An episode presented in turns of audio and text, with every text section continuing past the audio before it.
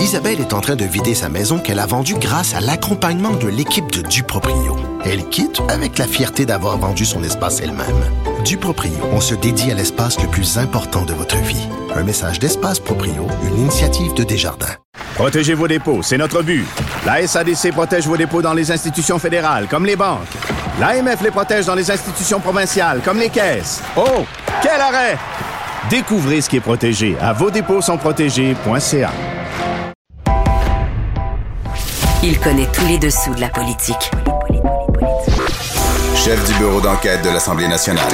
Antoine Robitaille. Là-haut sur la colline. Là-haut sur la colline. Cube Radio. Excellente journée à tous. Aujourd'hui à l'émission, nous recevons, comme tous les mardis, notre chroniqueur historien Dave Noël, qui se rappelle du parcours de Clément Richard, président de l'Assemblée nationale lors du premier mandat. L'évêque Clément Richard vient de nous quitter. Ensuite, il se penche sur le départ de Maurice Duplessis en 1939. Et enfin, il expose le débat sur la Nouvelle-France qui enflamme les pages du devoir ces temps-ci. Mais d'abord, mais d'abord, c'est l'heure de notre rencontre quotidienne avec nul autre que Rémi Nadeau. Réminado. Tout a été mauvais. Ça a été un spectacle désolant. C'était triste de voir ça. Antoine Robitaille. On sait bien, vous voulez faire du nationalisme. Mais non, on veut justement contrebalancer cette délocalisation-là politique. La rencontre. Un jour, on fera notre débat. Oui, oui, bien sûr. Métal sur métal. C'est le moment de vérité.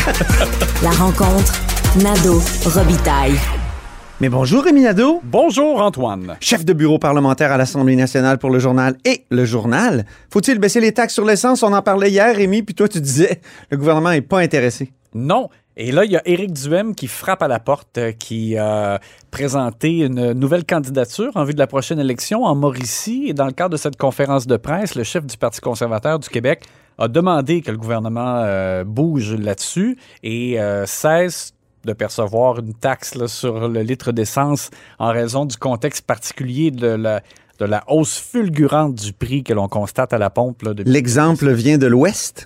Exact. Alors, en Alberta, c'est ce qui a été fait. Jason Kenney a annoncé que là-bas, donc, la taxe de 13 cents euh, provinciale sera suspendue à compter du 1er avril. Et il a expliqué le mécanisme. D'abord, il y a deux choses différentes avec ici. Euh, en Alberta, ils profitent d'importantes redevances liées à l'exploitation du pétrole. Donc, c'est sûr que eux, là, leur coffre, c'est sûr qu'ils sont regarnis en raison de ça. Et Jason Kenney dit donc, nous, on a les moyens de le faire.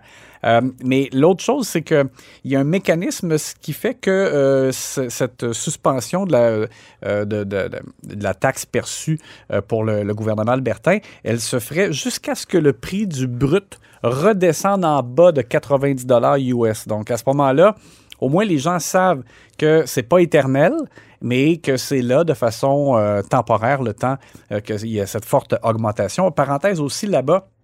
Jason Kenney a aussi annoncé, comme une ristourne, euh, un rabais qu'il y aura sur euh, le tarif d'électricité. Il y aura trois fois une remise de 50 Donc, les Albertains vont aussi profiter euh, de 150 de, de rabais d'électricité en Alberta, en plus de la taxe sur l'essence qui ne sera pas perçue. Alors, c'est vraiment comme une aide directe. Pour revenir à Éric Duhem, alors donc en conférence de presse, lui nous dit il faut absolument que le gouvernement du Québec bouge là-dessus. On va l'écouter. On n'a jamais payé l'essence aussi cher qu'on la paie aujourd'hui au Québec. Et euh, je veux dire que le gouvernement a une possibilité de faire quelque chose. Vous savez que les Québécois sont les citoyens les plus taxés au niveau de l'essence euh, du continent. Et pour nous, ça serait important que le gouvernement du Québec fasse comme, par exemple, le gouvernement de l'Alberta l'a fait hier.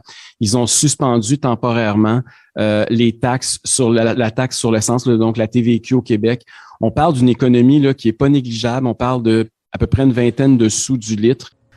Mais tu nous disais hier, Rémi, que le gouvernement, lui, préfère donner un chèque.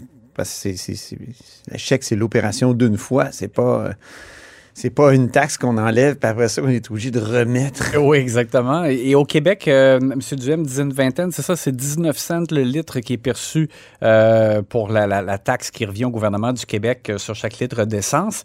Et effectivement, selon mes informations, le gouvernement Legault ne veut pas aller là. Et dans le cadre du budget, le 22 mars, Éric Girard annoncerait plutôt une aide directe dans les poches des, euh, des Québécois. On verra là, euh, combien, euh, combien ça va s'élever, combien d'argent.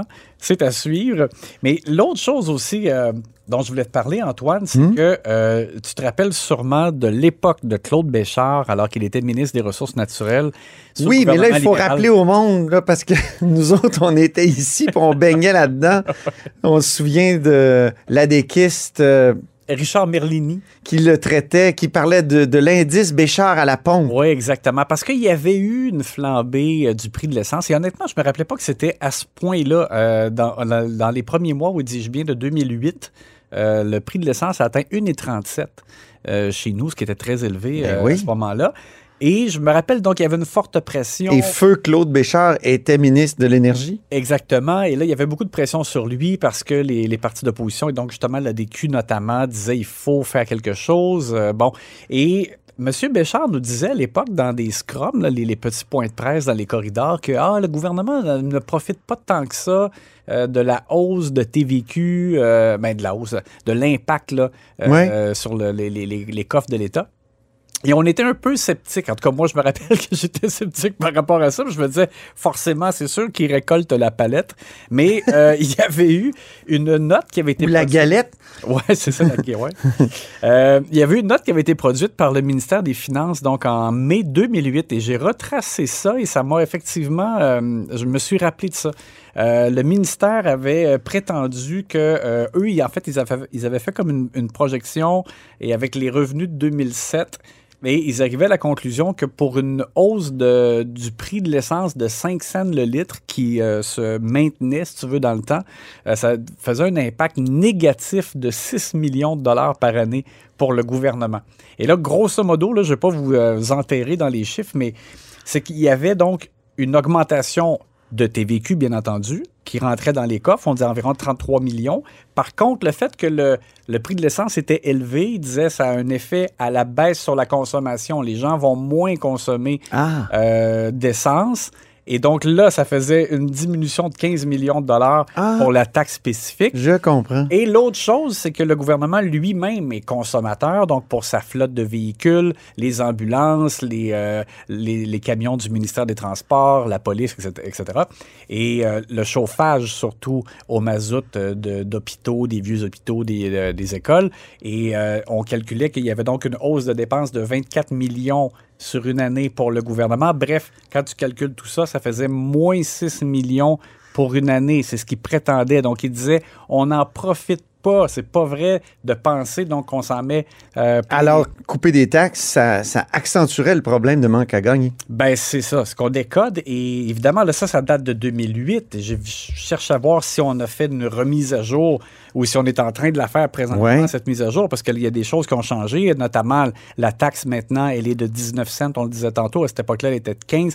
Mais bon, mais bref, c'est sûr qu'il y, y a un impact. Et c'est vrai que ça peut avoir une... euh, une, euh, les, Québécois peuvent ajuster leur, leur comportement, surtout que maintenant, il y a le travail à la maison qui était moins le cas à ce moment-là. C'est vrai qu'aujourd'hui, il y a des gens qui peuvent dire ben, je vais travailler de chez moi de toute façon. Maintenant, on Ben le oui. fait avec la pandémie et euh, j'aurais pas besoin de faire le plein. à- Puis il y a l'électrification qui se fait. là. Oui. Il y a quand même de plus en plus d'auto électriques. Ouais. Euh, Alors, j'ai quand même hâte d'entendre François Legault quand il pourra répondre là-dessus, euh, parce que c'est un sujet très intéressant. Ça touche la poche de, de tout le monde, le portefeuille, et euh, on, a- on aimerait évidemment avoir un peu de, de répit, mais euh, ça tombe bien, il va y avoir des élections? exact. Enfin, on le sait. Mais tu l'avais dit hier, Rémi. Je te dis, si quelqu'un avait écouté hier, là, aujourd'hui, il, il y a toutes les nouvelles. Rémi lui avait livré toutes les nouvelles, mesdames Mais et messieurs. Le gouvernement- 11 avril, Mais c'est- dans Ce Marie-Victorin. sont de petits coquins quand même au gouvernement parce Ah qu'il ouais, hein? disait ça sera pas euh, vous pouvez pas dire que ça va être déclenché mercredi puis on trouvait ça drôle parce que mercredi c'est le conseil des ministres on s'attendait à ce que mais Ouais, il y a eu comme un conseil des ministres spécial. ben là c'est ça c'est la raison pour laquelle ça a été déclenché aujourd'hui Ah mardi Alors, 11 avril si on le savait et dès euh, aussitôt déclenché là François Legault euh, sur place à Longueuil Hum. avec sa candidate euh, Shirley Dorismont vont rencontrer la presse et euh, Paul Saint-Pierre Plamondon avec Pierre Nantel aussi va rencontrer la presse sur place donc c'est sûr que c'est- déclenché et c'est quand, automatique quand tu dis petit coquin, là, il y a aussi dans le, le, le- le communiqué de presse de la coalition Avenir Québec. Le Québec va se déconfiner d'ici quelques jours et l'ensemble des candidates et candidates pourront aller à la rencontre des électeurs sans restriction. C'est bon pour Marie-Victorin, c'est bon pour la démocratie. Hey, ça fait un mois qu'ils font campagne à la CAQ. Il n'y a pas un ministre qui est pas allé. C'est ça. Ah oui, c'est clair. Ils que- sont petits coquins. C'est même poli de dire petits Ah coquins. oui, oui, oui, en effet, parce que là. C'est sûr que les autres partis ne sont pas privés, mais quand même. Ouais, c'est ça. Mais t'as raison, là, la, la campagne, elle était déjà en cours. Il y avait déjà du porte-à-porte. Euh, bref, euh, c'est ça. Euh, C'est sûr que euh, ils ont pas tort à- à- pour un élément, c'est qu'il y aura plus de possibilités de rassemblement à plus de personnes, là, mais, euh, mais pour ce qui est du porte-à-porte. Non, mais combien c'est ça? Porte-à-porte, on a vu des milliers de photos. Oui, c'est clair. Et par ailleurs, je suis quand même euh, un, un peu étonné de voir.